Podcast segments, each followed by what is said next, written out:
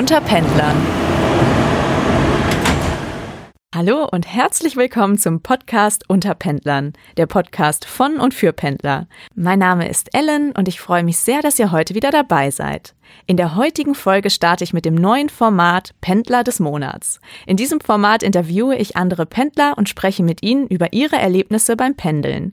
Dafür darf ich heute unsere Pendlerin des Monats hier im Studio begrüßen. Hallo liebe Sarah. Hallo Ellen. Die Sarah pendelt schon seit vielen, vielen Jahren, hat schon ganz viel erlebt beim Pendeln. Sarah, erzähl doch mal, wie kommt es, dass du Pendlerin geworden bist? Wohin pendelst du und wie ist deine Geschichte? Wie kam es dazu? Mit dem Pendeln bin ich quasi groß geworden. Ich komme ursprünglich aus Bayern. Ich bin damals auf dem Land groß geworden und um in die Schule zu fahren, bin ich täglich mit dem Zug hin und mit dem Zug zurückgefahren. Und das war dann auch so klassische Pendeln, wo du in der Früh aufstehst, den ersten Zug nimmst, der proppevoll ist, wo sich angerempelt wird und jeder irgendwie noch so in seiner eigenen kleinen Welt ist und dann auch nachmittags wieder zurück. Jetzt ist es eben so, dass ich nach Düsseldorf gezogen bin und Familie in der Heimat habe. Dann pendel ich auch immer mit dem Zug zurück, also auch über eine längere Strecke, sechs, sieben, acht Stunden, je nachdem, oh wie es halt läuft, ob man den Anschlusszug kriegt oder nicht. Mein Freund wohnt in Tübingen, also beziehungsweise der wohnt in Düsseldorf, kommt aber ursprünglich aus Tübingen. Und dann fahren wir auch immer, wenn wir zu seiner Familie fahren, mit dem Zug und so sind wir da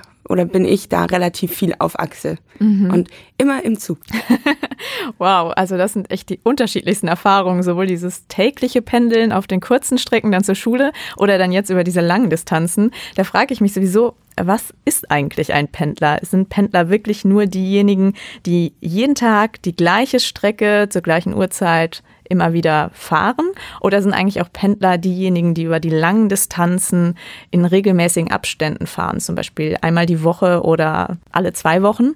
Das ist natürlich die Frage. Wie würdest du das einschätzen? Was ist für dich ein Pendler? Also das finde ich eine interessante Frage. Da habe ich auch schon so ein bisschen drüber nachgedacht. Ich glaube, es gibt unterschiedliche Arten von Pendlern. Um es zu definieren, ist es, glaube ich, diese Regelmäßigkeit, so dass man jeden Tag, jeden Monat oder einfach diese Regelmäßigkeit jedes Wochenende nach Hause fährt Vielleicht sollte es auch immer dieselbe Strecke sein, aber ich glaube, das kann variieren. Ja, das stimmt tatsächlich. Da würde ich mich auch freuen, ihr lieben Zuhörer, eure Meinung zu hören. Was denkt ihr denn? Was ist für euch ein Pendler, eine Pendlerin? Wie definiert ihr das? Also da würde mich eure Meinung und eure eigenen Definitionen interessieren. Schreibt mir da gerne an unterpendlern.gmail.com. Ja, dann freue ich mich, wenn ich da vielleicht auch eure Definition mal in der nächsten Folge besprechen kann. Liebe Sarah, was war denn beim Pendeln bisher deine verrückteste Geschichte, das verrückteste Erlebnis, was du mal beim Fahren erlebt hast? Das Verrückteste, was mir da passiert ist, sind tatsächlich Menschen, die mir begegnet sind, die einfach Sachen in ihrem Leben machen oder erreicht haben, die mich total aus den Socken gehauen haben. Was waren das für Menschen? Also einer, der hat eine Art von Vitamin C-Infusion erfunden. Das fand ich super beeindruckend. Da habe ich relativ lang mit ihm geredet und dann auch eben über Ernährung und war einfach eine super spannende Person. Und eine Frau, die hat durch einen mathematischen Code einen Algorithmus erschaffen, mit dem man immer harmonische Musik generieren kann. Und das fand ich auch so faszinierend, weil sie mir das dann gezeigt hat und die hatte dann so eine Drehplatte dabei und egal wie du es gedreht hast und was dabei rauskam, wie du diesen Algorithmus verändert hast, war das Lied danach stimmig. Wow. Und ja, also das hat total faszinierend und dann finde ich, vergeht auch die Zugfahrt viel, viel schneller. Ja, auf jeden Fall. Wie war das? Hast du dann mit den Leuten dann vielleicht auch noch irgendwie Kontaktdaten ausgetauscht, dass man auch in Kontakt bleiben kann oder war das wirklich nur für diesen Augenblick, für diese Zugfahrt ein tolles Gespräch, aber man ist dann wieder ohne irgendwelche Kontaktdaten auseinandergegangen? Also ähm, mit dem, der sich selber geheilt hat, mit dem habe ich keine Kontaktdaten ausgetauscht, aber mit der Dame, die diesen Algorithmus erfunden hat, mhm. mit der habe ich tatsächlich die Kontaktdaten ausgetauscht. Das war aber die einzige mit und das war beiderseitiges mhm. Interesse, mehr vom anderen noch zu erfahren. Sehr schön, spannend, aber toll, dass du solche bereichernden Begegnungen dann schon in der Bahn hattest und dass es dir dann auch so viel Positives gebracht hat, das Bahnfahren. Mir fällt das auch immer auf, wenn ich jetzt auch längere Strecken pendel, dass die Leute einem auch sehr, sehr private Dinge erzählen. Meistens unter eben diesem Deckmantel der Anonymität, dass die ja denken, okay, ich sehe diese Person wahrscheinlich nie wieder, ich weiß gar nichts über sie, wir haben keine Kontaktdaten voneinander und schütten einem dann das ganze Herz aus. Und hattest du auch schon mal so ein Erlebnis, was war mal das Privateste, was dir jemand mal erzählt hat? Erinnerst du dich daran?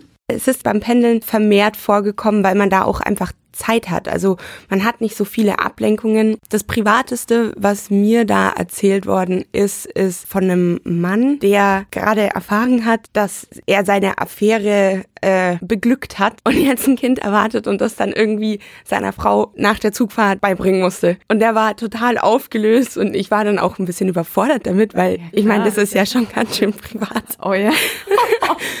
und ja, das war aber so das äh, privateste, intimste, was mir da erzählt worden ist, wo ich mir dann auch dachte, so, wow, ganz schön Mut oder ich weiß nicht, ob es Mut oder Verzweiflung war. Mhm. Ja, klar. Doch, das, das kann, also kann ich total nachvollziehen, dass du in dieser Situation ein bisschen überfordert warst. Äh, wäre ich jetzt auch gewesen. Man weiß ja gar nicht, was soll man denn da antworten. Aber natürlich weiß man auch gerade, ist es für diese Person wahrscheinlich so ein, ein schockierender Moment, dass man dann einfach in dem Moment reden muss. Und wenn dann halt gerade nur ein, ein Bahnfahrer daneben ist, dann muss man halt mit dieser Person reden. Ja, Wahnsinn. Aber das ist wirklich eine krasse Geschichte. Und hast du danach nochmal daran gedacht, wie das ausgegangen sein mag? Hast du ihn mal irgendwo wieder gesehen? Vielleicht auch gar nicht so, dass ihr nebeneinander saßt, sondern irgendwie aus der Ferne?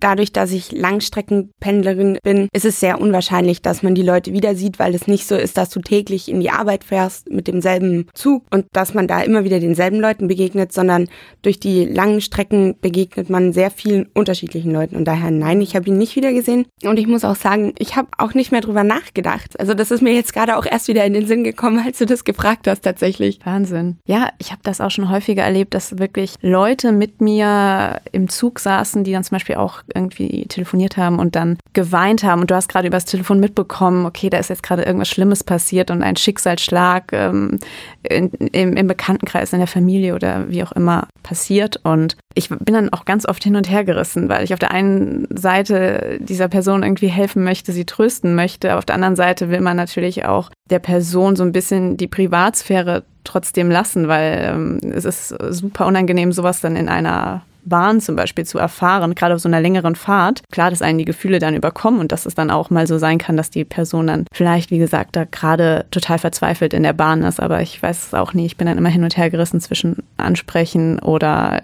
die Person lieber in Ruhe lassen, weil vielleicht will sie ja auch in Ruhe gelassen werden und nicht gestört werden und hofft einfach, dass das gerade keiner mitbekommt, obwohl das wahrscheinlich ungefähr alle dann mitbekommen in dem Moment. Wie wäre da deine Einschätzung? Was würdest du da sagen? Es kommt natürlich wahrscheinlich immer auf den Fall an, auch ob die Person von sich aus das Gespräch beginnt. Ja, stimme ich dir zu. Das habe ich auch schon ein paar Mal miterlebt. Also gerade ähm, im Zug kriegt man auch sehr viel vom anderen mit, wenn man telefoniert oder wenn ein Paar anfängt, sich zu streiten. Ich finde, es kommt immer so ein bisschen auf die Situation drauf an und ich entscheide das auch von Fall zu Fall. Da ist jeder Mensch ja auch unterschiedlich. Ich habe es auch mal mitgekriegt, dass eine sich mit ihrem Freund gestritten hat. Der ist dann ein paar Stationen vorher ausgestiegen, bevor sie dann aussteigen musste. Und die hat geheult wie ein Schlosshund. Und dann bin ich auch zu ihr hin und habe gesagt, hey, das wird bestimmt wieder. Und die hat sich, sich richtig gefreut. Und also da ist jeder unterschiedlich. Einfach so ein bisschen auf das Bauchgefühl hören und auf die Intuition vertrauen. Ja.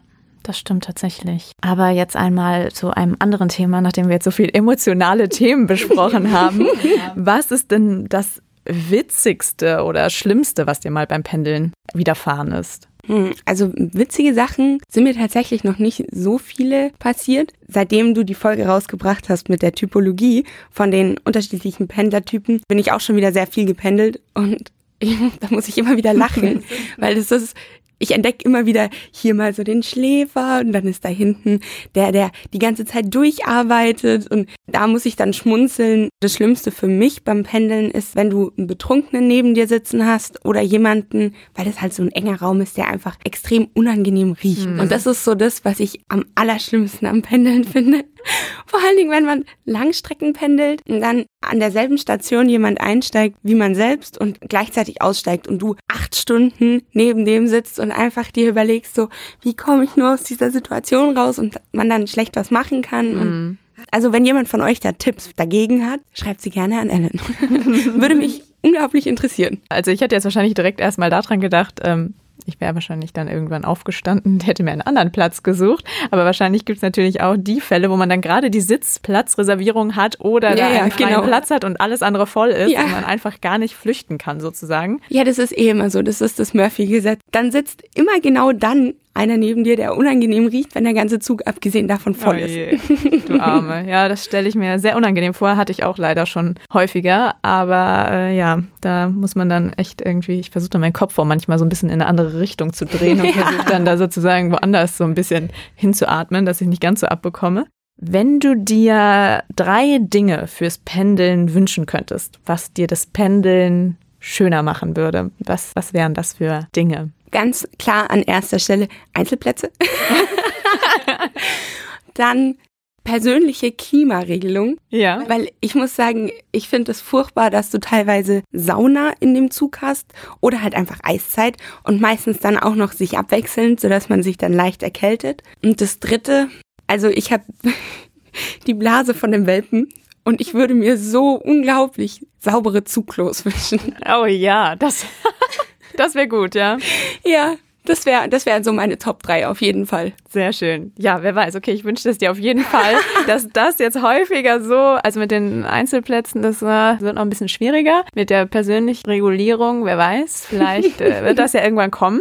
Aber mit den sauberen Toiletten, ich wünsche dir, dass die nächste Zugfahrt auf jeden Fall mit einer sauberen Zugtoilette sein wird und dass du vielleicht Glück hast. Manchmal hat man ja auch Glück und die sind ja, gerade frisch geputzt, hat man ja auch manchmal. Dann danke ich dir auf jeden Fall, dass du da warst. Vielen Dank für deine ganzen persönlichen Geschichten, die Erlebnisse, die du hier mit uns geteilt hast. Und ich hoffe, dass du eine ganz, ganz tolle Zugfahrt hast. Du fährst gleich schon wieder. Ja, richtig? genau. Also heute Abend fahren wir eben mit dem Zug nach Tübingen. Und aber die Züge sind meistens neu. Da hat man die Chance auf ein sauberes Zugklo. Sehr gut.